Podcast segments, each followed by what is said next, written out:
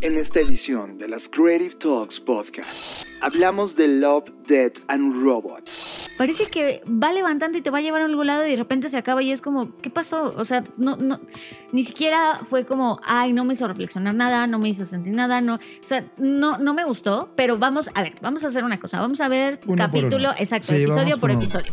Nos emocionamos reseñando la serie The Expanse. En lo personal, es una serie que trata de nuestra humanidad en donde quiera que estemos y plantea estos cuestionamientos eternos sobre quiénes somos, por qué somos y cuál es nuestro propósito aquí o en donde quiera que habitemos. Y analizamos el documento futurista Madrid 2050.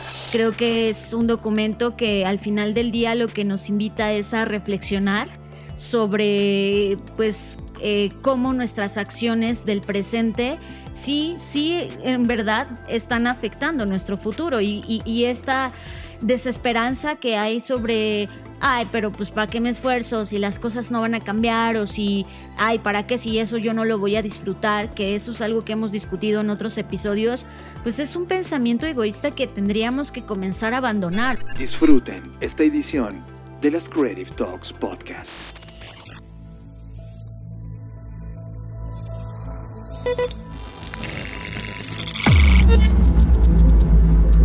Black Creative Intelligence presenta Escuchas. Escuchas. Escuchas un podcast de Dixo. Escuchas Creative Talks. Creative Talks. Creative Talks. El podcast donde hablamos de creatividad, futuro, innovación, medios, disrupción y emprendimiento. Con Fernanda Rocha y John Black. Por Dixo. La productora de podcast más importante de habla hispana. Por Dixo. Hola, ¿qué tal? Bienvenidos a Creative Talks Podcast, el podcast donde hablamos de creatividad, diseño, innovación, negocios futuros y todo lo que está en la isla de Gilligan. Oye, qué fascinante referencia. Está buenísimo. Bueno, pues como ya escucharon, el día de hoy me acompaña John Black. ¿Cómo estás, John? Muy bien, contentísimo. Bueno, sí, y muy cansado, ¿eh? Qué semana. Fue una semana, siempre las semanas de fin de, de mes ocurren muchas cosas en Blackbot. Primero nos reunimos con la Black Creative Intelligence, a los cuales les mando un abrazo enorme y es una reunión mensual que hacemos la última semana de cada mes. Y, y qué sesión tuvimos esta vez. También tuvimos algunas sesiones académicas gratuitas que ocurren alrededor de la Black School. Así que sí, estamos cansados.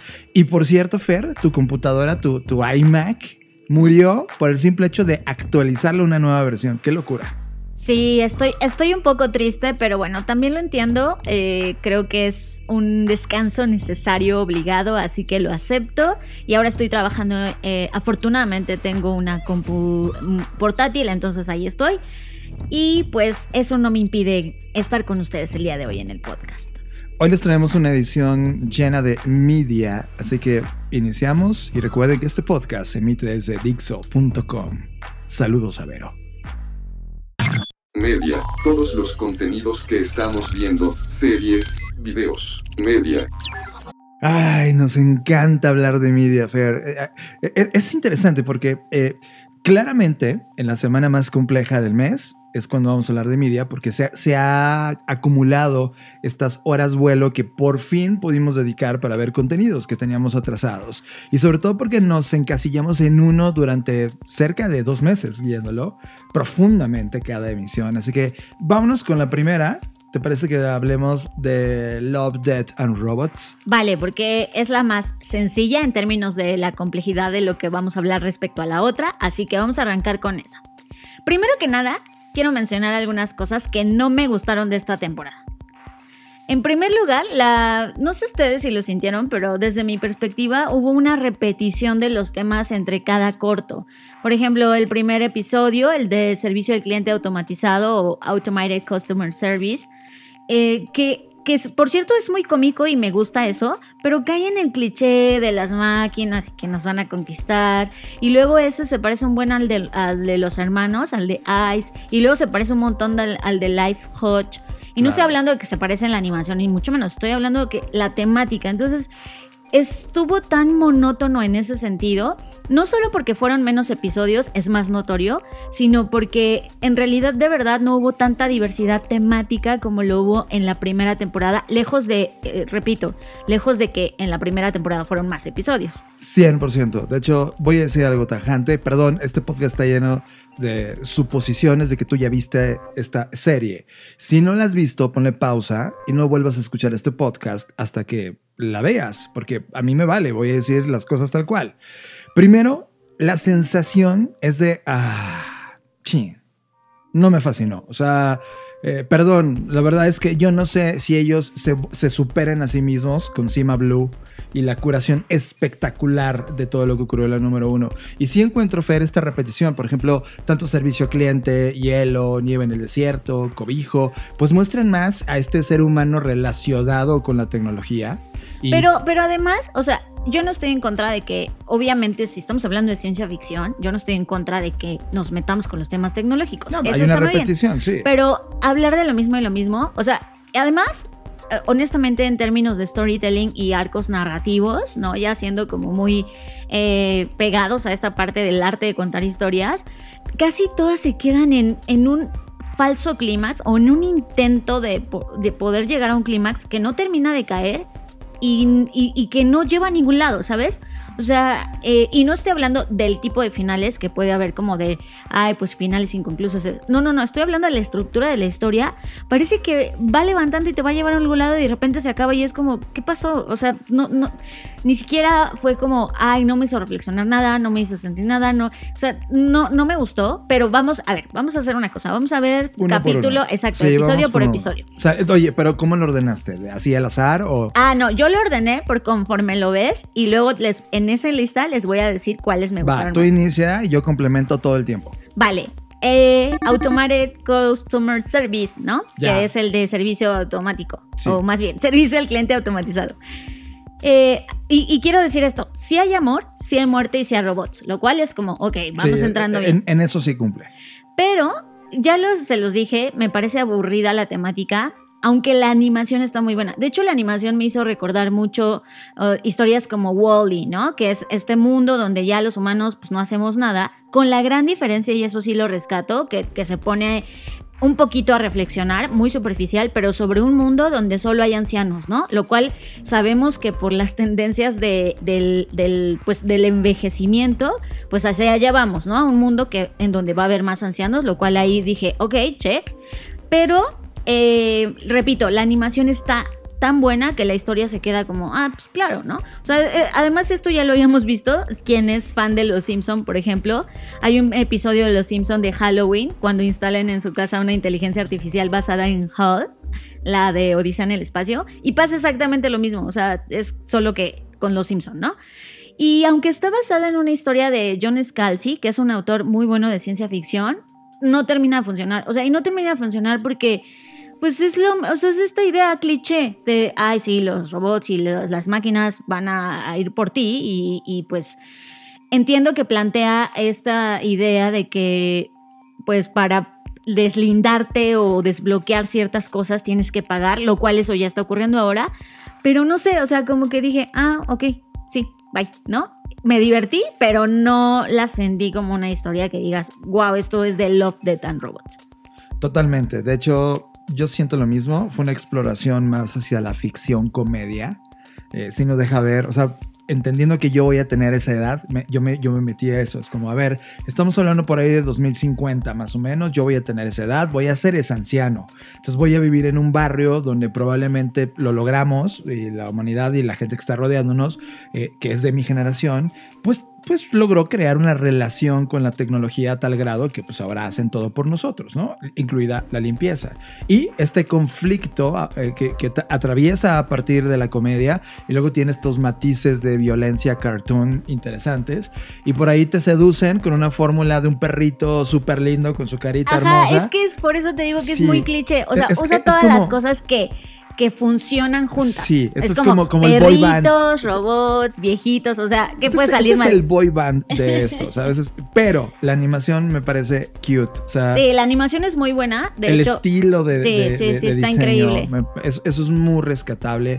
Yo, o sea, de hecho, esta Es que, de tú- hecho, justo lo que te digo, la animación es tan buena Sí. que te pierdes en eso y la historia ya no vale, ¿sabes? Sí. Y eso es difícil, pues. Sí, además la anciana, como que dices, güey, hay tres mil maneras, tienes artritis, lo sé, pero hay tres mil maneras de que tuviste haber zafado en el segundo dos del problema. Y alguien que tiene ese, o sea, alguien que ya incorporó esa cultura digital a sus vidas, ya sabría cómo zafarse de eso. O sea, es como de. sí, o O sea. ya sé que es ficción, pero sí lo te sé, entiendo. o sea, lo entiendo, está ahí. Y ojo, eh, quiero decir una cosa. De ahí para abajo, Fer. O sea, esta, este, este, este cortometraje es el mínimo aceptable de esta temporada. Y mira, la estamos destrozando.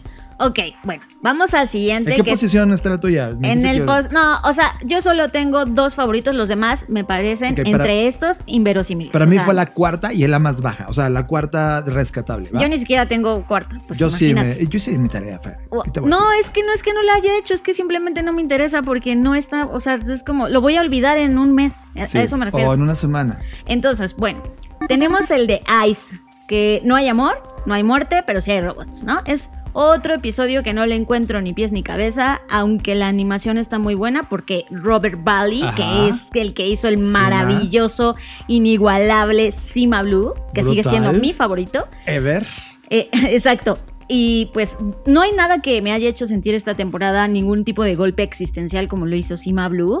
Esos golpes existenciales que dejó en la mesa me siguen retumbando todos los días. Y, y la idea de este Ice es como, ajá, son humanos modificados, pero honestamente, ¿qué? O sea, siendo honestos, en un mundo donde ya te puedes modificar y aumentar tus habilidades, ¿por qué diablos no lo harías? O sea, para empezar, ¿por qué diablos no lo harías? ¿Por qué uno de los hermanos se queda ahí todo estúpido de, ay, yo no, yo no, yo quiero seguir siendo humano? No es cierto, o sea, eso se me hizo absurdo. Y por otro lado, eh, no entendí eso qué, o sea, ok, es una historia en un día que van de paseo adolescente y... ¿Y qué, nos quiso decir? ballenas. Hacer como el cliché de, no, el ser humano, siendo humano, no importa que nos aumente, tiene esta fuerza. Es como, ah, boring, ¿qué es esto? O sea, es como, güey, no es la rosa de Guadalupe. O sea, neta, no, no, no sé, no me gustó, bye. Qué decepcionante, ¿no? O sea, la animación muy buena, por sí, supuesto. Que, que- que eso es lo que me hizo sentir delicioso. Cuando tú le dices, a ver, va, ahí viene, ahí viene. Ajá, es Preséntanos el siguiente Cima Blue, por favor, te lo rogamos.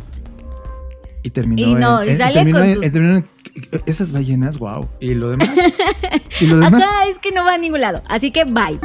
Ahora, Descartada Ice Yellow. Vamos al episodio 3 que se llama Pop Squad. Híjole, Eh. aquí sí hay amor, sí hay muerte y sí hay robots, pero existe un gran riesgo cuando tú haces un tributo a la madre de todas las películas de ciencia ficción. Blade Runner. Entonces, por lo mismo, al menos yo como fan, digo, ok, ok, tienes toda mi atención. Sí. Aquí viene la voz en off, el, re- el cazador, este, a qué hora van a salir los replicantes, ¿no? O sea, como que tienes ciertas expectativas.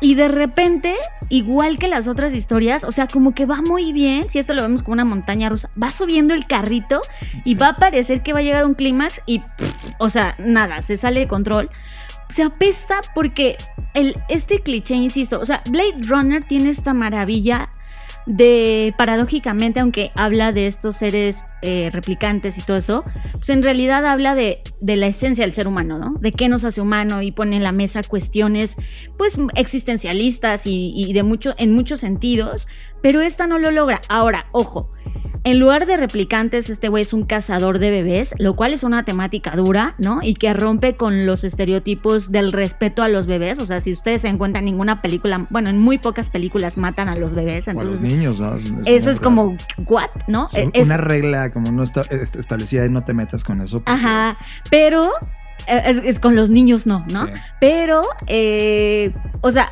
vean esto, este, este señor pues, es un cazador de bebés porque eh, la hipótesis es que hay un mundo en el que los adultos pues quieren vivir para siempre, lo cual es como, ok. Los humanos quieren vivir para siempre, solo hay gente adulta, o sea, no vemos ni siquiera ancianos, sino como de la mediana edad y ahí se quedaron como forever. Y pues eh, en pos de seguir viviendo para siempre, pues tienen que matar a los bebés y a los niños porque pues eso está prohibido en esa sociedad. Porque no es sustentable. Mm, y- al, al parecer la ciudad y el mundo. Sí, como que no lo soporta ya el Mm, mundo, sí. ¿no?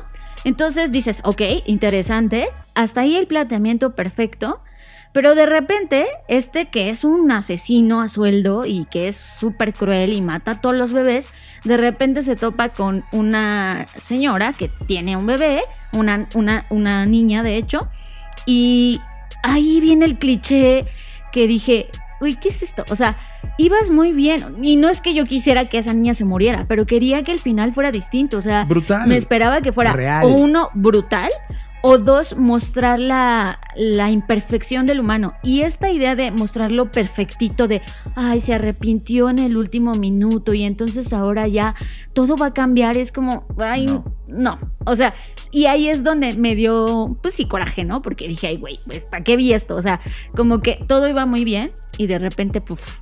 Ahora, no estoy diciendo que la animación es buena, la animación está súper bonita. Es, es, es, sí, te lleva a Blade Runner en muchos aspectos, las ciudades, los autos voladores, etcétera, el, el- mismo cazador y todo. Pero pues no, no, mi ciela. ¿Sabes qué pienso que pasó en, estos- en esta selección de Tim Miller y David Fincher? Que es, después de haber hecho esta selección cuidadísima en el volumen 1, ya sintieron la presión de que el mundo no produce tanta calidad de cortometrajes animados en tan corto tiempo. O que al menos todos quedamos tan impactados con el volumen 1 que los diseñadores empezaron a decir, híjole, ¿cómo voy a superar esta primera selección? Porque vaya que lo fue. Es Y que, ¿sabes qué entonces- también pienso? Espera, ¿sabes qué también pienso? Que esto que nos está pasando, o sea, esto de la pandemia, también nos afectó. Es decir, como que siento que estamos tan afectados que queremos construir un poco de esperanza, ¿no? Como, como de no tostada de la chingada. Y no estoy diciendo que eso está mal, yo soy muy promotora de crear nuevas imágenes del futuro, pero entonces creas historias utópicas, no distópicas, o sea, como que no logra irse a ningún lado y, y creo sea, que no tiene, di- sí, tienes razón. Tienes razón. es- ese es el sentimiento. es que bonita, en, e- en e- en ese aspecto es bonita, es como... Bonita. como que cuidaron que ay no no no tanta no tanta fealdad porque ya está muy feo el mundo o sea no sé es mi percepción Además, ojo, Fer, o sea, quizá si hubiéramos visto otro contenido, no fuéramos tan brutales contra esto. Es decir, acabamos de ver y ahorita lo vamos a reseñar otra serie. Sí, que- también que eso que nos sí afectó. es eso, que fue real, que fue brutal, que, que incomoda en cada una de las decisiones y te deja a lo humano ver, ¿no? Cómo es en realidad.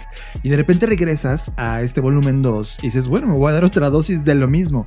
Y lo que encuentras son estas cosas bonitas. ¿no? Sí, claro. buenitas bonitas, Pues te, te queda muy mal. Yo, yo sí creo que si vas a referenciar a Blade Runner, sí o sea, quitarte a el, el buque de Red Runner, de Red Runner, ¿qué? De Red Runner, Blade Runner y todo lo que hizo Ridley Scott, quitártelo, la única manera de quitártelo y rendirle tributo es mejorándolo.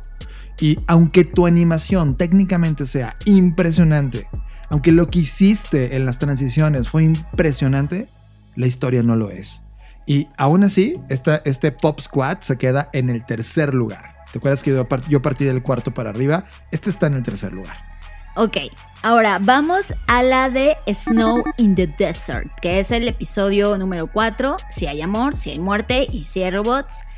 Me encantó el diseño de producción, o sea, está este hiperrealismo está brutal, mm, pero como las demás, lo siento, me voy a escuchar como bien hater, pero me dejó con la sensación de que el final está súper flojo. O sea, es un final súper Disney, ¿no? O sea, nada más le faltó a ella un vestido de princesa y el cierre de Fueron felices por siempre. O sea, y literal por siempre, porque ella era la oportunidad de que él dejara de vivir para siempre en la Claro, soledad, ¿no? Claro. O sea, ahí le pones el soundtrack de la canción de Amor Eterno y bien, le queda ¿Hablas de Selena?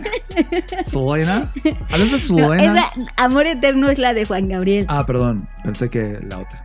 Entonces, a lo que voy es que eh, igual, o sea, como que no, no está tan bien estructurada. O sea, em- vas empezando la historia. Se supone que Snow, que es esta, que es este ser, este humano que tiene, pues, digamos que el poder eh, de vivir para siempre y de además de regenerarse. Sí. Entonces, eh, pues todo bien, eh, interesante, lo quieren capturar literal para cortar sus testículos y pues tener esa habilidad también y ya saben, los humanos queriendo como que robar y etcétera. Y hasta ahí va muy interesante, se topa con una mujer que Al parecer primero pensamos que era humana, pero después era sintética, pero después ella misma dice, bueno, es que no soy sintética porque mi sistema nervioso, mi cerebro, mi yo, soy yo, pero en otro cuerpo, ¿no? Lo cual plantea esta idea que, que- que ya ha estado explorada sobre qué pasaría si tu, todo tu yo se exporta eh, a Se otro cuerpo y sí. te permite vivir para siempre. Hasta ahí todo bien. Pero este final romántico, te digo, al estilo Disney de, ay, la princesa encontró a su príncipe, aunque, aunque sea en otro contexto, también me pareció así como de, Sí, ¿really? Y, y seguimos taladrando en lo mismo. O sea, perdón, volumen 1 era punk. No puede ser paz el volumen 2. O sea, ni- eh, eh, este- este- a ver, se este- llama Dead, Love and Robot. O sea, sí, lo sé, entiendo, pero es el amor en un contexto caótico. Por eso, a eso me refiero, que no se llama como que chispitas y sparkles, ¿sabes? Y o parece sea, que hicieron chispitas con, un, con, un, con una dosis de chilito, ¿sabes? Sí, es- no está muy- está, o sea, eso no lo soporto. Ahora, visualmente esto está brutal. Sí, no, Las brutal, escenas de acción son brutales. O sea, esto da para hacer un largometraje. Esto. Es que, ¿sabes qué? Eso, eso es- me quedé yo con la sensación. Pareciera el tráiler de una película. Sí. Cuando tú lo ves dices, ¿sabes qué? A mí, por ejemplo, lo primero que se me vino a la mente es preguntarme como, ¿ella de dónde viene? ¿Él de Ajá. dónde viene? ¿Por qué decidió quedarse? ¿Cómo, ah, ¿Sabes? Como que te vienen muchas preguntas en Sí. donde quieres saber más y el cortometraje no las resuelve, no te... Por, por el tiempo y porque el cortometraje no puede resolver Sí, todas pero esas un conexiones. cortometraje debería ser una historia redonda en ese tiempo. O sea, eso es, que, un que cortometraje. tenían tanto que explicar que se, se Que se perdió, quedó- se, disol- se Ajá. disolvió, ¿no? Exacto. Y, y eso creo que le pasó a todas.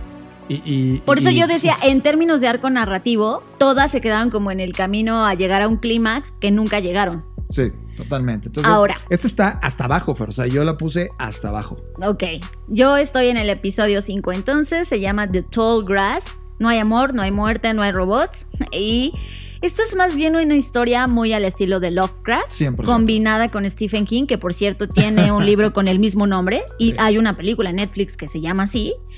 Y esta historia, pero bueno, aunque, eh, aunque tiene Stephen King ese libro, no, no, él no la escribió. La historia está inspirada en algo que escribió eh, Joe R. Lansdale y pues es una animación de nueva cuenta tan buena, porque sí está, o sea, a mí la técnica de esa animación me pareció brutal, brutal, brutal, pero está tan buena que termina opacando la historia en sí. Entonces, entiendo que este estilo Lovecra- eh, de Lovecraft, ¿no? Lovecraftiano, pues pretende explorar el tema de los monstruos sin dejar claro si son humanos, si son extraterrestres, si son humanos evolucionados y si algún día fueron humanos pero me choca el final de que a él, al final él llorando. ¿Qué es eso? O sea, es que, es que neta no. Tú quieres no ver puedo. sangre, no es que quería ver sangre, pero no sé, una reflexión. No, ¿sabes qué? Pensaba que él iba a empujar al, al del trenecito y lo iba a aventar como para que se alimentaran los monstruos. No sé, otra cosa. Pero esto que al final él se queda y que le dice, mejor no se lo cuentes a nadie. Ay, güey, no. Cálmate, Chavera, ¿no? Mucho ojo, cuate. No, no me gustó. Sí, así tampoco. que bye. Totalmente de acuerdo. Eh, al, al olvido. O sea, he encontrado historias más emocionantes de Dross en YouTube. Ok, ahora vamos con eh, Old Truck the House. Este no hay amor, no hay muerte, no hay robots, pero es mi segunda favorita. Esto es una favorita. güey. Es mi segunda favorita porque de todas, ay, por fin. O sea, si esta fuera una evaluación de mi clase de storytelling, de todas es la única que cumple realmente con todo el arco narrativo. Tiene una introducción, te presentan los personajes, tiene un clímax, tiene un cambio de tuerca que no esperas, que es una locura, y eh, tiene un cierre. Eso, eso es lo que yo esperaba ver en todas las demás.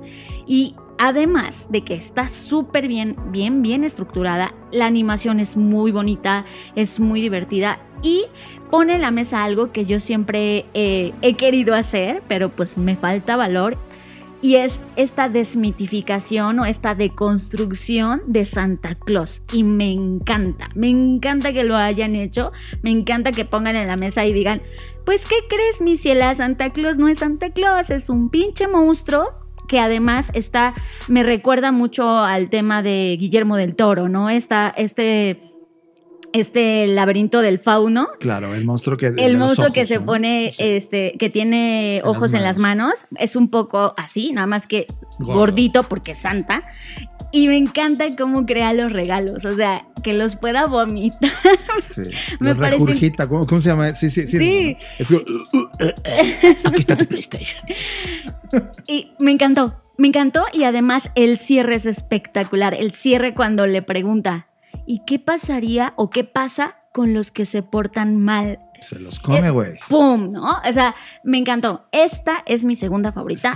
Corazones, estrellas. Yo también era la segunda favorita. Y esta, este es el tipo de cortometraje que debe ser analizado en las clases de semiótica. Porque reconfigura por completamente este signo. por completo, por completo. Por completo. Es, que dijiste por completamente. Ah, tú dije por completamente. Charles, qué nervioso.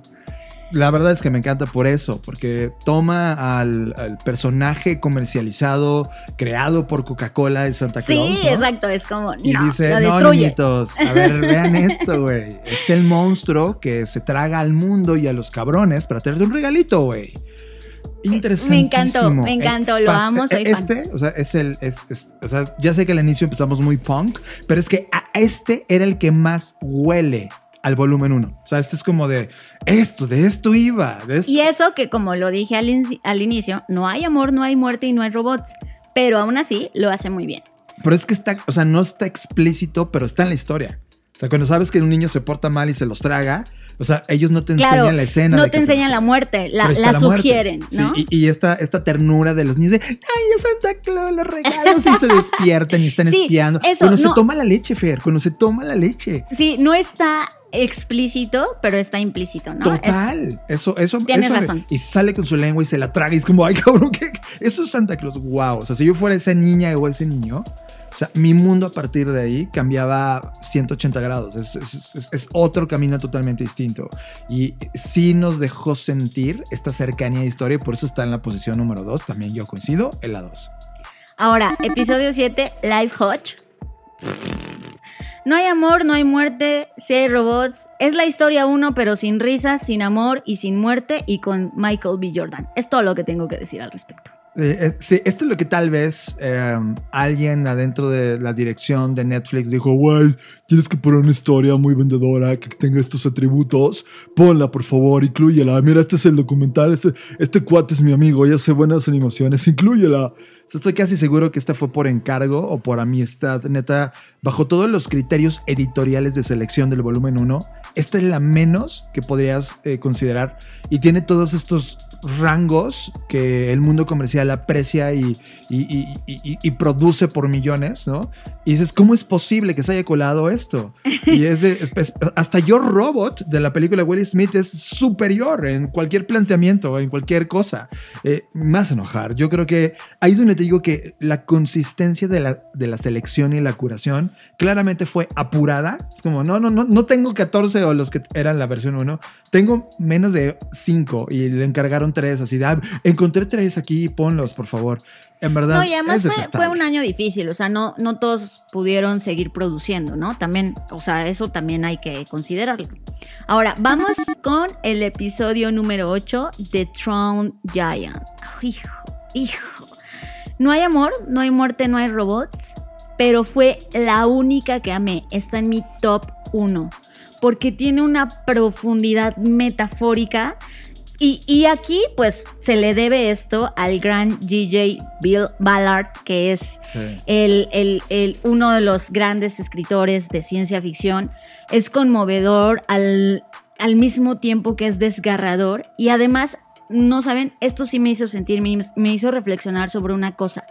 Desde mi perspectiva, este, este hombre ahogado, que es un gigante, y para quien no lo ha visto, pues ya saben que le tenían que haber puesto pausa, para quien ya lo vio, pues este, este es el capítulo que trata, o más bien el episodio, que trata sobre un hombre gigante que llega a una playa, pues porque se entiende que pues estaba, se murió ahogado o algo le pasa y se murió, ¿no? Entonces es un gran cadáver y para mí esto representa cómo es que los seres humanos no sabemos lidiar con los llamados wicked problems, con estos problemas gigantes y complejos que en la historia están representados por este ser humano gigante. Porque es como el elefante blanco en la habitación del que nadie quiere hablar, del que nadie quiere hablar en serio y, que este hombre gigante pónganle cambio climático, pobreza, desigualdad y, y, la gente prefiere tomarlo a broma y tomarse unas selfies y fingir que está interesado en el tema, pero en realidad no les importa y siguen con sus vidas. Y hay esta pinche falta de empatía, porque a pesar de que tiene tu misma figura, no sientes empatía, no sientes curiosidad, eso a mí me reventó la cabeza, que sea una sociedad que ya no siente curiosidad, que no se cuestiona por qué está este hombre gigante aquí, de dónde chingados vino, habrá más como él, viene de otro planeta, no, o sea, no puedo soportar, eh, eh, me, me duele que sea una humanidad que ya no se cuestiona y que además ve todo a un nivel tan superficial y, de tanto entretenimiento, pero ya en, este nivel obsceno, en donde incluso cuando ya se empieza a degradar y a descomponer, pues la gente es como, ah, pues ya se acabó, bye, ¿no? O sea, como que es, sí, sí, es, es brutal. O sea, podría aquí pasarme mucho más horas hablando al respecto de todo lo que me hizo pensar, de todo lo que me hizo sentir y que además me hizo recordar la historia, porque ya hace tiempo que leí eh, esta historia y me acordé de, de, de, quién era yo en ese momento y ahora con, con, con, el contexto actual de lo que está pasando y de, las, de los grandes problemas que, que, que allí están. O sea, el cambio climático está aquí quemándonos, inundándonos, haciendo que no haya agua y, y, aún así no lo queremos ver. Y es igual que ese gigante de, de, de, ay, mejor me tomo una selfie y no me importa lo demás. Y algo que quiero agregar es que, eh, bueno, no sé si ustedes lo notaron, pero hay un escaparate verde de Ipswich Collectibles, el que está en Pop Squad, también existe en este mundo. Entonces, eso también me hizo pensar como de, ah, no sé si es un guiño solamente o un easter egg, pero la idea de pensar que esta, esta historia esté conectada con la de Pop Squad también me pareció como interesante. Coincido totalmente, Fer, es mi top 1 de... Es más, el volumen 2 pudo haber incluido solo este capítulo para calentar el lanzamiento real del volumen 2, ¿sabes? Es como de ponte a curar lo demás y lánzanos esto para entretenernos y seguir abriendo el espectro. Eh, yo sí creo, y, y, tal cual lo voy a decir de manera poética, coincido contigo en la forma brutal de cómo olvidamos la realidad y de ahí puedes hacer todo tipo de analogías. Y, tú, tú hiciste varias, es como la humanidad está viendo este cadáver tirado llamado planeta y no le importa, ¿no? Sigue burlándose de eso. Dos, hay una carga literaria brutal y, y me encanta esa profundidad, esas lecturas que le puedes dar mientras estás expuesto a, a, a esta obra. Eh, conceptualmente es brutal, habla de corrupción, de decadencia del cuerpo, la perdición de la humanidad, habla de lo instantáneo de la brutalidad, pero al mismo tiempo la brutalidad de lo instantáneo. Aquí fue un poco arjona en mi descripción, pero, pero tiene estas dobles, dobles lecturas, porque ves al ser humano que se entretiene fugazmente con él y luego lo olvida y esa cosa pierde en la curva de comercialización el interés. De hecho, termina el hueso exhibido en, en una, en una carnicería. Eh, o, el cráneo ahí abandonado en el jardín, ¿no? Es una locura. Sí, el cráneo al lado de un, no sé, algo abandonado. Es como una granja o algo así. Eh, en el, en el mundo creativo, nosotros le decimos cadáver exquisito, y ese es un concepto que, que me ayuda a cerrar la idea, a, a, un proyecto, sea grande o pequeño, que documentaste mientras estuvo vivo y activo, y lo dejas como un mero recordatorio de aprendizaje, errores, eh, opulencia y decadencia. Es decir, no lo dejas una vez que termina un proyecto y lo abandonas y se empolva y la gente lo olvida. Permanece este cadáver para recordarte lo que disfrutaste, lo que aprendiste y lo que hiciste mal. Cuando fuimos a, a, Europa, por ejemplo, hay castillos destruidos que no, no reconstruyeron, están en ruinas. Alrededor de lugares que claramente están reconstruidas. Y la razón por la cual no decidieron levantarlo es que era un cadáver exquisito, era un recordatorio de los errores, la avaricia, las cosas que hicimos mal y las cosas que aprendimos para que el resto de las generaciones no cayeran en esos mismos errores. Creo que el gigante ahogado, ¿no? que nunca nos explica, eh, yo, yo, terminé golpeando el sillón diciendo, pero ¿de dónde chingados venía? ¿no? y, y, es como, ¿por qué nadie se lo pregunta? No, esa parte a mí me dejó, dijo, pues claro, porque la humanidad, la humanidad tiene este FOMO, este temor a perderse la novedad, este hype, y, y claramente no lo entienden, solo lo usan, ganan likes y se mueven a otra cosa. No hay profundidad, solo superficialidad. Esta es una foto del mundo que tenemos hoy. Esto no es un relato futurista. El cadáver, hay cientos de cadáveres tirados ahora mismo fuera de tu casa, así de ese tamaño, y decidimos no voltearlos a ver selectivamente para suponer que nada está pasando cuando un día esos cadáveres revivan y reclamen justicia de atención. Cuidado humanidad, qué potencia de narrativa, pero repito, sí es mi top one, pero no está ni de cerca a lo que sentí cuando vi Simabli. Bueno, pues ahí está, esa es nuestra opinión. Güey, nos tardamos 30 minutos. Es que es que tenía que hacerse así. No había otra si forma. Si no me iba a dar cáncer interior, tenía que vomitarse. me iba a dar cáncer en el alma si no lo sacaba. Muy bien, pues pasamos ahora a la siguiente. sí, pasamos a la siguiente. Estás escuchando Creative Talks Podcast. Hijo, hijo. Bueno, esta serie, recuerdo que en algún momento de nuestras vidas, John y yo la intentamos ver, pero no aguantamos ni 10 minutos y dijimos, ah, ya, qué hueva, bye. Sí.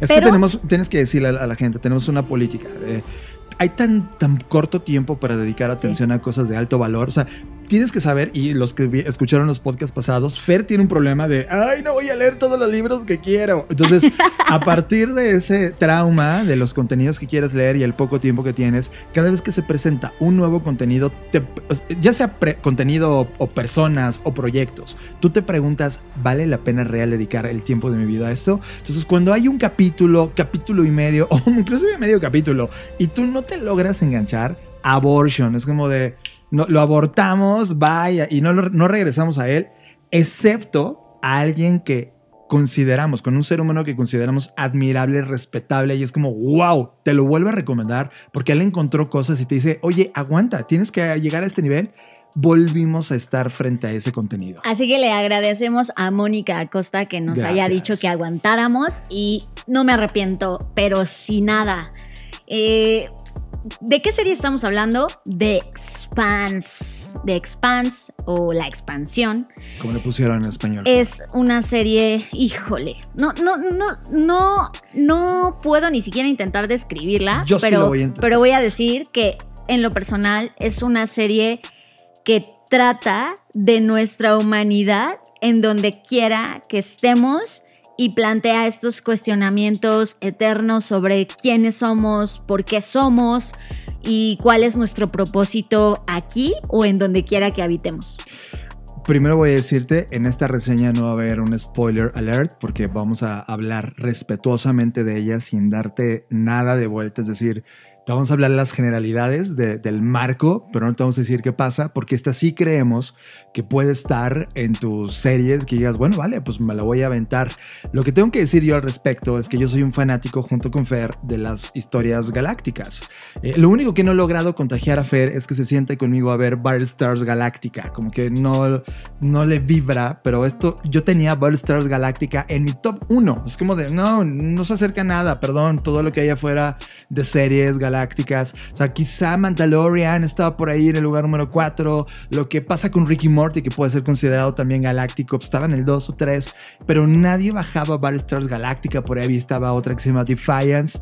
Pero esta, está no solo galaxias, está a exogalaxias de distancia, verdad. Es una serie que, que me cautivó, una serie basada en novelas homónimas de James S. A. Corey y combina esta ciencia ficción con un pensamiento de qué pasa cuando los humanos, en ese siglo 23 donde está situada toda esta narrativa, o sea, el futuro, pero no es un futuro como, como lo vemos en Love, Death and Robots, ¿eh? es un futuro donde, mira, los robots, pues la verdad es que solo siguen siendo herramientas. Es que justo eso me encanta. Aquí es donde yo voy a empezar un poco a, a, ¿cómo se dice? Destazar o a analizar por pedazos esto que estás comentando. Porque primero me encanta que aunque es una historia galáctica, se aleja de los beep bops de los robots, ¿no? Claro. Es, no, no es, no hay HAL y eso, o sea, Sí. respeto mucho a, Sí, claro. a la Odisea del espacio, por pero o sea, no, ha- no hay, ¿no? No hay como que en, como en eh, Alien, que uno de los tripulantes es robot, o sea... no- Androide. ajá, eh, androide, exacto.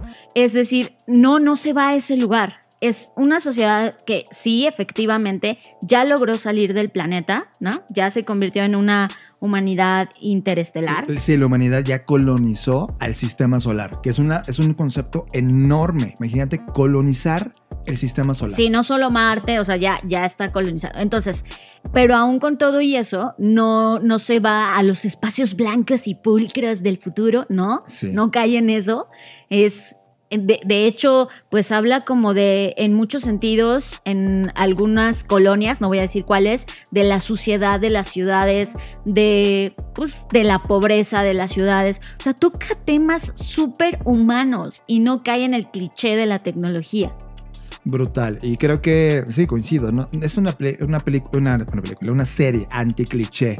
Y todo el tiempo te está haciendo sentir como si tú casi pudieras vivir en ese momento de la historia. O sea, no lo sientes alejado, pese a que está 200 años hacia adelante, 250 años en el futuro. Y dices, oye, sí, es- eh, sí entiendo que inclusive mi versión inmediata de ese mundo, de mí mismo, actuaría en ese contexto de la misma manera. Por lo Y- tanto, sientes, sientes que- cercano. Es que, y eso que acabas de decir, John, un- bueno, un poco no estoy de acuerdo en el sentido de los 250 años, porque eso también me gustó. No pone fecha. No pone fecha y no se encasillan, ah, en el 2050, ni siquiera salen letritas que te adviertan que eso está al año. Y eso hace que, que cada persona que consume la serie podría poner en su mente una fecha.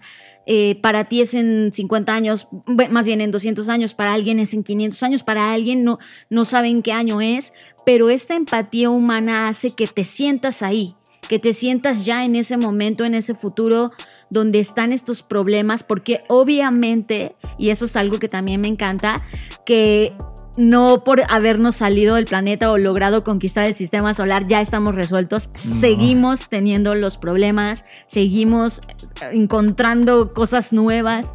Que son los mismos problemas que la humanidad ha tenido siempre. O sea, eso, Sí, eso, eso es brutal. Ahora, en esta serie sí hay una colisión de sí, lo mejor de una humanidad expandida en el espacio, pero también contra lo inexplicable. O sea, eh, eh, no voy a explicar qué cosa es, ni con- contra quién están combatiendo. Claramente estamos frente a una situación inédita. Nunca en ningún otro planteamiento de conflicto había visto tanta realidad inexplicable dentro de la Eso, serie. eso me encanta, porque además la esta cosa con la que pelean, contra la cual pelean, tiene un nombre que tiene un nombre intrínsecamente filosófico. Totalmente. Entonces, eso hace que esa cosa se vuelva, o esas cosas, porque aún queda, ¿no? O Está al aire todavía. Está al aire. eh, es, es tan, como lo describiste muy bien, John, tan, tan irreal, tan inexplicable, tan fuera de nuestro alcance, de nuestro entendimiento, pero al mismo tiempo tan cercano y tan vulnerable como nosotros, que está impresionante, está impresionante. Este plan, además, tan insignificante todo lo que somos para esa Sí, no, y, y- y sí, ta- eh, mm, esa parte también me gustó, esa que jueguen con esa insignificancia y ese es como, ay, humanos, ¿no? Como Sí. eh, siguen pensando que lo tienen todo, que son el centro, que ustedes son los, no sé, como que en este antropoceno extendido al universo, ¿no? Y, y- y- y de repente es como, pff, no Es- tienen idea. ¿Sabes que Esto equivale a que tú cuando sales a correr al campo con tus tenis y los que te pongas, y pues no te das cuenta, pero en el camino probablemente mataste una eh, multitud de 300 bichos que ni te enteraste, porque tu objetivo era otro, ¿no? Aquí es donde te das cuenta en perspectiva y no solamente en quién es más importante en ese tablero cósmico, sino la línea del tiempo de los sucesos que ocurrieron para hoy solo dar este suspiro al momento de lo que está ocurriendo en la serie. Es, es brutal. Ahora, eh, sí nos da un viaje a los miedos, sí nos enseña lo esencial del pensamiento del ser humano, estos conflictos que se repiten una y otra vez, nuestra naturaleza, nuestra avaricia, nuestra improbabilidad en este mundo que tú, Fer y yo hemos hablado tanto de esto improbable, y le da fe a las ideas que, que, seguimos teniendo en ese momento y que siguieron viviendo y evolucionando. Nos enseñan nuestros, nuestros demonios. que eso me gusta. Ay, perdón, te estoy interrumpiendo, pero es que... me interrumpas, me, me emociona un buen porque eso eso está muy cañón. O sea, a diferencia de lo que yo les decía de mi crítica sobre algunos de los episodios de Love, Death and Robots, donde quisieron que el humano fuera buenito y perfectito y ay, ay, ay. No, aquí no. es como, Aquí el ser humano, ajá, iris what it es como es. Y a veces el más bueno puede hacer cosas malas y el más malo puede hacer cosas buenas. Porque al final del día, esta dualidad con la que lidiamos eh, es improbable y es imperfecta. O sea, no se puede algoritmizar y decir, eh, aunque, aunque nos pusieran en una encuesta, aunque nos pusieran en un estudio, decir, hay 8 de cada 10 humanos van a reaccionar de esta forma, esa improbabilidad de que realmente nunca tenemos la certidumbre de cómo vamos a reaccionar y aunque tú te jures a ti mismo de no, si a mí me pasara esto yo haría esta cosa o reaccionaría de tal forma o no, yo nunca ah, mataría a nadie o yo nunca haría este tipo de cosas que me parecen crueles y de repente te ves en una circunstancia donde te tienes que contradecir y es parte de tu humanidad y es parte de acéptalo, güey. Y eso me encantó eso que tú dices me parece la síntesis correcta. Una serie que lleva al límite lo esencial del ser humano, en donde converge su capacidad, su fragilidad y su contradicción y, te la pone todo el tiempo. O sea, no es como que lo hayan utilizado como un recurso para hacerte sentir algo en un pedacito específico de la historia. Está presente todo el tiempo en todo, en todo lo que ocurre dentro de ese universo. Y sinceramente, yo la llevo al top 1 y no solamente al top 1, se convierte en una serie de culto.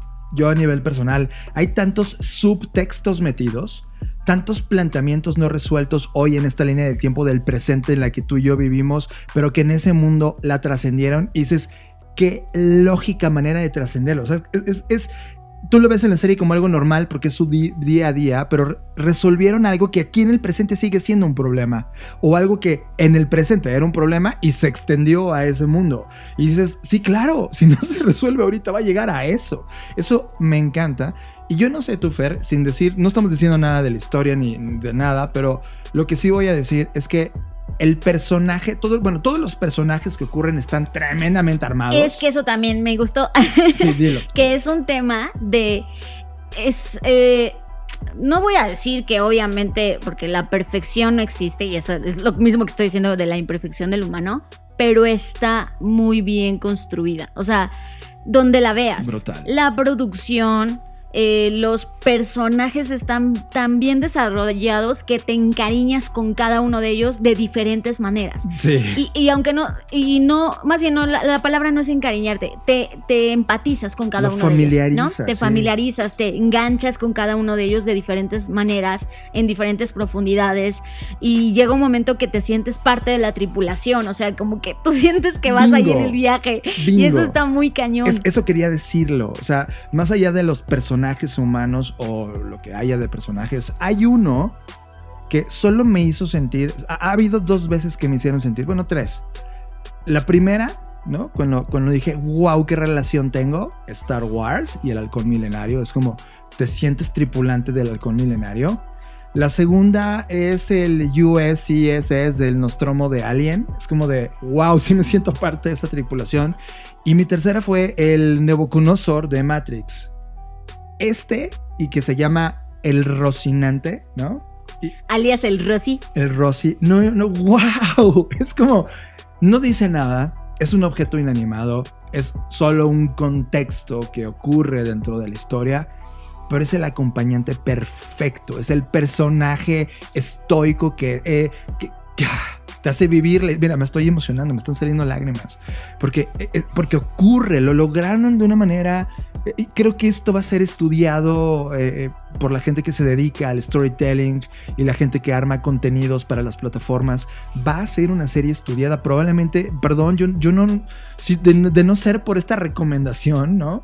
Eh, lo hubiéramos desechado porque. Sí, porque hay que advertir Sí. para los que se vayan a arrojar este viaje, uno, sí arrójense, o sea, sí, sí, sí, sí, pero tengan paciencia, porque, y, y- y también eso me enseñó sobre, sobre estos tiempos, John, sobre lo que decías ahorita, o sea, de decir, ay, no, no funcionó en, en los primeros 30 minutos, me voy, y de repente esta historia te obliga, en el buen sentido, decir, a ver, tranquilo, o tranquila, es dal- date tiempo, ¿no? Entonces las dos primeras temporadas van lentas en comparación con las narrativas que hoy vemos que van en chinga, ¿no? por hora, sí. Pero de verdad, esas, esas dos temporadas lo valen todo por todo lo que está por ocurrir. O sea, es como, wow, o sea, wow, ¿no? Es, lo logran muy, muy, muy bien. quiero cerrar diciendo lo siguiente.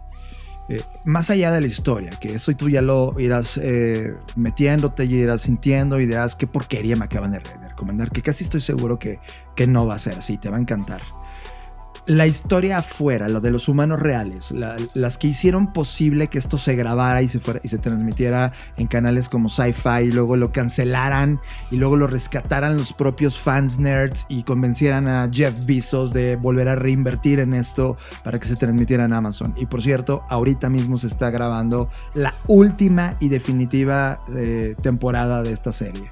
Así que estás en un grandioso momento de, de meterte. Todo lo que ocurre alrededor, el cómo experimentaron, en cómo armaron la historia, cómo la defendieron, me parece también un capítulo empresarial interesantísimo y, que ahorita no vemos la trascendencia. O sea, eh, las nuevas generaciones que se topan a estas narrativas, como se los dije, esta serie va a reemplazar a las viejas. La mía está en el top one y- y sinceramente estoy agradecido que si hoy me matan, me meten un balazo, pude conocer la mejor serie de, de la galaxia en el espacio, una historia de galaxia eh, de, de mi vida. O sea, no me quedé con este sinsabor de, ay, había una que nunca vi. Perdón, ya la vi. Qué exquisito y gracias por esta fantástica serie. Estás procesando Creative Talks Podcast. Y no queríamos terminar el podcast sin conectar el último punto de la vida real. Escuchen esto. Esta vez hablaremos de cómo el futuro se diseña desde el presente. Hace unos días se publicó un documento titulado España 2050, un documento elaborado por más de 100 expertos de distintas disciplinas que imagina la España ideal de 2050 y plantea qué habría que hacer para convertir al país en uno de los mejores del mundo con conocimiento y bienestar. ¿Por qué es importante para nosotros? Porque este paso que dio el gobierno español podría ser el inicio de la aceleración e interés de gobiernos de todo el mundo que estarían tratando de entender las poderosas herramientas que el futurismo puede otorgarnos. Es un intento por dejar de ver el cortoplacismo como una postura única de administración y comenzar a diseñar proyectos de largo plazo a través de nuevas imágenes del futuro que nos permitan pensar en futuros deseables, pero sobre todo diversos e incluyentes. A países como el nuestro nos inspira a plantearnos preguntas incómodas. ¿Qué pasaría si comenzamos a tomar con seriedad el futuro? ¿Qué pasaría si utilizamos herramientas como el diseño para plantear el México que queremos ser en el futuro?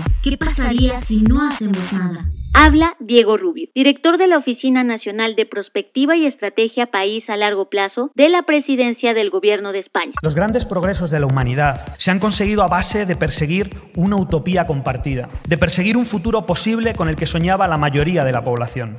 Hoy estamos huérfanos de utopías compartidas. Este estudio no vacía de responsabilidad política al presente, lo carga, porque le pide que lidie no solo con los problemas de ahora, sino también con los problemas emergentes que podrían suponer un desafío en el mañana. Ser una democracia madura es entender que el corto y el largo plazo no son incompatibles ni se excluyen uno al otro. No nos dejemos llevar por quienes nos dicen que es demasiado pronto para pensar en el 2050, porque suelen ser los mismos que quieren que en el futuro no cambie nada. No somos nuestro pasado, somos el tiempo que nos queda. Miremos al futuro y hagámoslo de una manera distinta de la que solemos mirar al presente. Pongamos de moda el optimismo.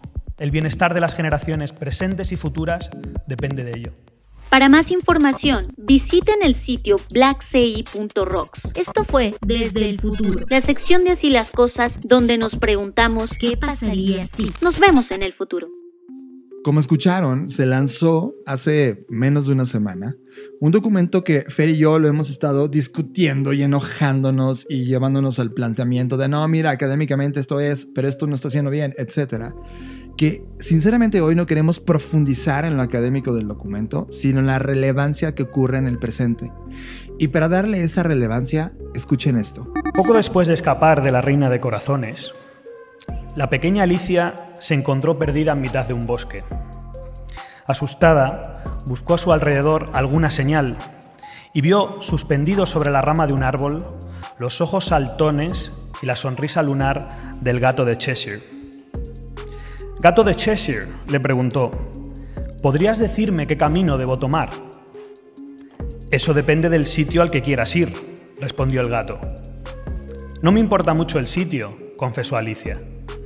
Entonces, sentenció él, no importa mucho qué camino tomes.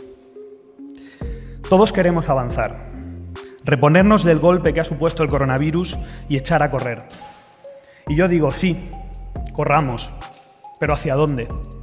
Esto lo puse a propósito porque tú, Fer, eres, ya lo sabes, de hecho la gente que escucha este podcast lo sabe, eres fanática coleccionista de las historias de Alicia en el País de, las Maravillas, desde su primer trazo de idea, cuando Carol hace este primer planteamiento de historia, hasta los últimos experimentos y cruces con nuevas narrativas.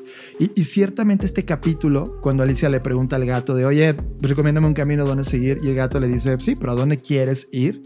Eh, eso me encanta, porque es como de, la gente estamos transitando en, este, en esta línea del tiempo del presente, estamos caminando sin un rumbo fijo.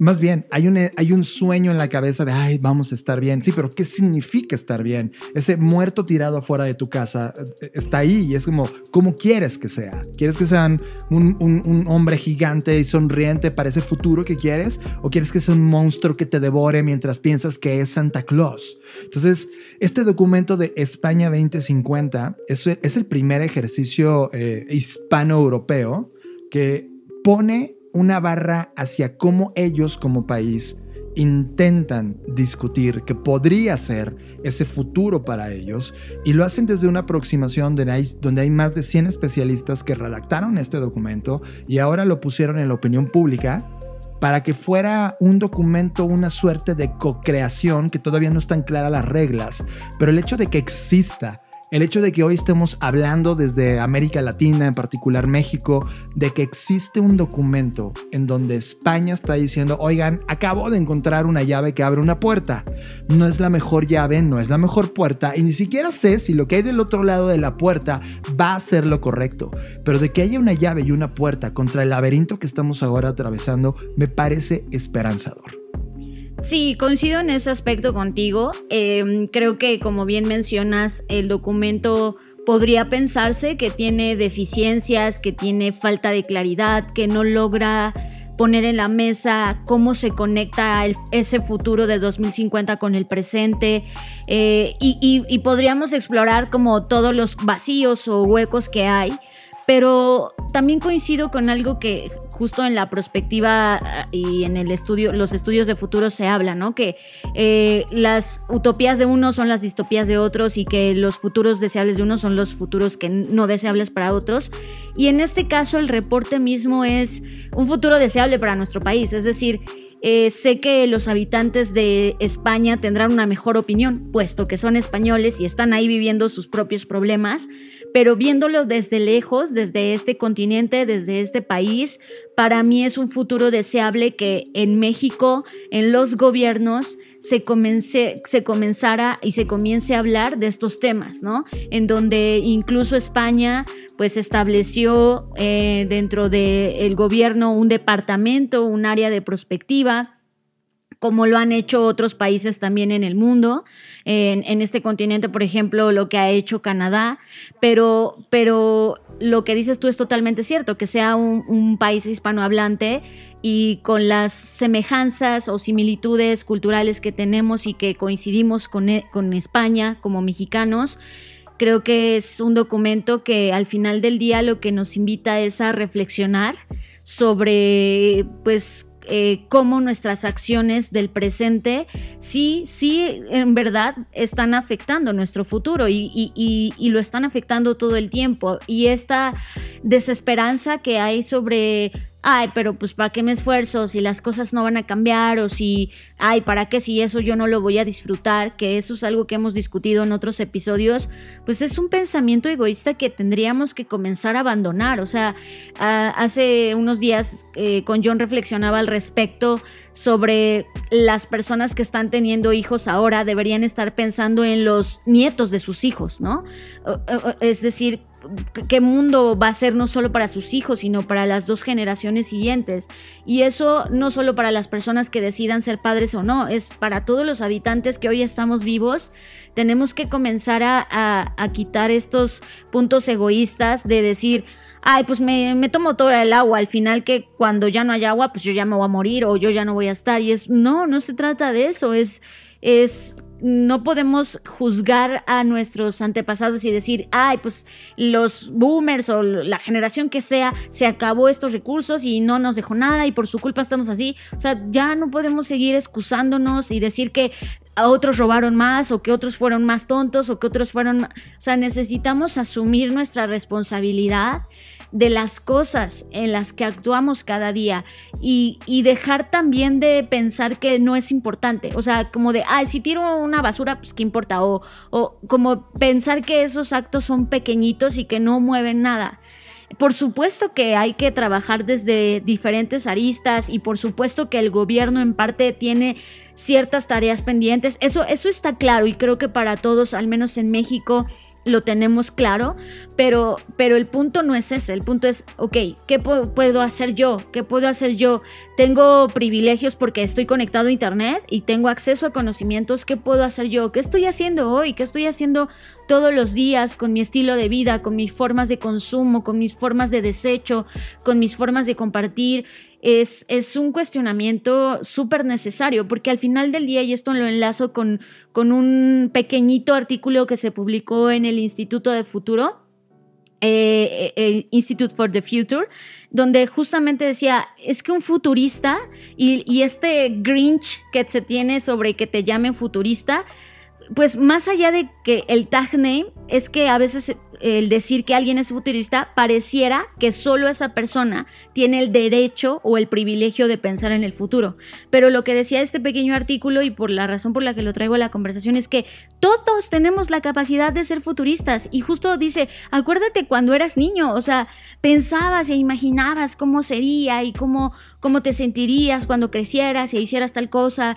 Es decir, todos tenemos la habilidad de pensar en el futuro, solo que estamos sumidos en un pesimismo, en un egoísmo y todos somos futuristas en muchos sentidos porque tenemos la habilidad de pensar en el futuro. Y hoy no solo tenemos la habilidad, quienes estamos escuchando esto, quienes estamos expuestos a contenidos y tenemos ciertos privilegios, estamos obligados, somos responsables de poder usar esto en favor de mejorar las circunstancias, no solo para nuestras familias, no solo para la gente inmediata que nos rodea, sino para las generaciones que no vamos a conocer y que hay que aceptar que no solo tienes que hacer el bien esperando obtener tú la recompensa inmediata de, ay, yo dono a tal causa porque voy a recibir una estrellita. Es, no, eh, tienes que hacerlo aún con todo y la aceptación de que no te va a tocar verlo, pero en algún momento alguien lo va a disfrutar. Y esa sensación, ese sentimiento debería ser suficiente para poder pensar en estos futuros. Y es ahí, con todo esto que acabo de decir, donde eh, considero que el documento es relevante, pese a todas las ausencias o, huecos o cosas que no aborda, me parece desde esta perspectiva un gran esfuerzo por hacer las cosas de una manera distinta. Me parece brutal lo que dijiste. Creo que no hay nada más que agregar excepto una, frase que dijo Diego Rubio, que es el director de la Oficina Nacional de Prospectiva, que justamente fue inaugurada hace un año. O sea, fue, es novísima. O sea, la literatura sobre este tipo de oficinas gubernamentales pues está siendo inaugurada en distintas zonas del planeta y no son más de 10. O sea, son ejercicios que están enseñándonos cómo subirnos a este uso de las herramientas que el futurismo puede darnos. Pero él lo que decía puntualmente es esto. No somos nuestro pasado, somos el tiempo que nos queda. Y cuando lo entiendes en la profundidad, dices, wow, es verdad. A partir de ahorita, ¿cuánto tiempo te queda? ¿Y cuánto tiempo le queda al hijo que acabas de tener? Y luego tu hijo un día va a crecer. Si, si, si él crece y no entiende esta concepción del tiempo que le queda y el tiempo que le queda al resto de seres humanos que le preceden, estamos perdidos como humanidad. Y este ejercicio que está ocurriendo hoy en el 2021, en un país llamado España, que pese al momento político, económico, de conflicto en el mundo COVID, de, desesperanza ambiental y, pobreza económica, existe un documento que brilla y grita diciendo, oigan, pues seguimos pensando en el futuro porque somos humanos y no es el 99% emocionado, es el 1% que se atreve a romper la línea del discurso político y académico del deber ser y de que pone el nombre correcto. Ser atrevió a romper algo Tal vez no fue perfecto, porque no lo es. La innovación no lo es. Es un nuevo planteamiento, una hipótesis que hace voltear a ver y decir, wow, ahora qué produce esa hipótesis en ti, ahora que la conoces. ¿Vas a estudiar el documento? ¿Vas a ver los huecos? ¿Vas a lograr que ese documento te ayude a inspirar a que tu compañía o el país donde vives reflexione sobre este documento y probablemente en tres o cuatro años diga, wow, sí necesitamos algo así, y tú seas parte de esos seres humanos que provocó esa discusión, si estás escuchando este podcast, ¿qué crees? Ya te enteraste. Y, no son más de 100 mil personas en este mundo de billones que saben de la existencia de este documento. ¿Qué vas a hacer? Porque hay una pregunta que puso Fer clarísima. ¿Qué vas a hacer? ¿Te vas a quedar inmóvil? ¿Qué vas a hacer? Y creo que de ahí empieza todo este planteamiento en este podcast. Es de, hablamos de contenidos de futuros, cómo la abordamos a través del entretenimiento de animación y ficción, cómo entramos a una serie que plantea una humanidad 250 años después o el tiempo que tú tengas en la cabeza.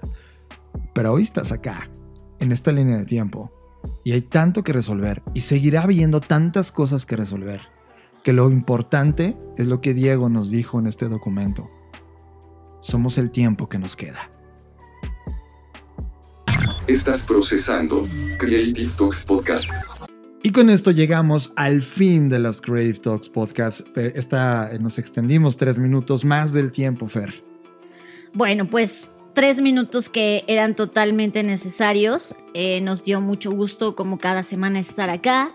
Eh, esperamos que, a veces lo olvidamos, pero seguimos con este tema pandémico, así que yo espero que estén bien, que sus familias estén bien, que ustedes hayan encontrado y todos los días estén encontrando nuevas formas de hacer las cosas. Y si alguien necesita ayuda, levante la mano y aquí estamos eh, dispuestos para poder ayudar, si podemos hacerlo. Así que recuerden, nuestras redes sociales son arroba. Eh, en lo personal a mí me pueden encontrar como arroba Fernanda Roche. Y pues, John. Para mí fue una semana durísima en todo sentido, pero siempre que llegamos al jueves a grabar este podcast, wow, eh, es, la corona, es como de wow, valió la pena. Esta semana cometí muchos errores en lo personal, afecté carreras profesionales de alguien más, la cual ya platiqué con esa persona y agradezco su apertura. Y al mismo tiempo te das cuenta que en este camino el fallar es una constante, el cometer un error por un descuido es algo que puedes resolver rápido porque se puede procesar, pero si estás cometiendo errores porque traes hipótesis nueva de innovación, no te dejes vencer. Seguro hay una hipótesis, algo que tienes que aprender que te va a llevar a trascender lo que hoy no logras ver con claridad. Gracias por estar en esta línea de tiempo y escuchar este podcast. Y como decimos en cada edición, Fer. Nos vemos en el futuro. Dixo presentó. Dixo presentó. Creative Talks. El podcast en donde hablamos de creatividad, innovación, medios, disrupción y emprendimiento. Con Fernanda Rocha y John Black por Dixo, la productora de podcast más importante de habla hispana. Nos escuchamos en el futuro.